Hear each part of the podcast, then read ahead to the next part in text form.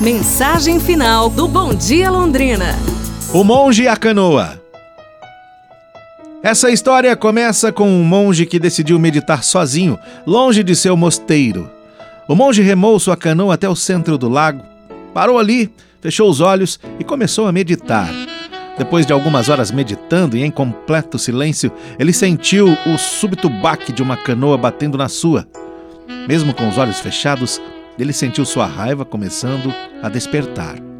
Novamente ele sentiu outro golpe e sua raiva aumentou.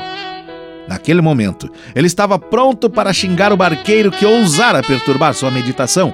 No entanto, quando abriu os olhos, ficou surpreso ao ver que era uma canoa vazia batendo na sua. Essa canoa provavelmente tinha se soltado das amarras do pier e estava flutuando em direção ao centro do lago.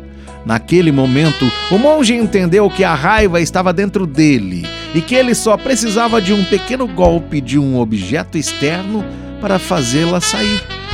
Ele aprendeu a lição e toda vez que encontrava alguém que o irritava, lembrava-se que a raiva estava dentro dele e a outra pessoa era apenas uma canoa vazia. Pra gente pensar nesse domingo. Amanhã nos falamos. Um abraço, saúde e tudo de bom!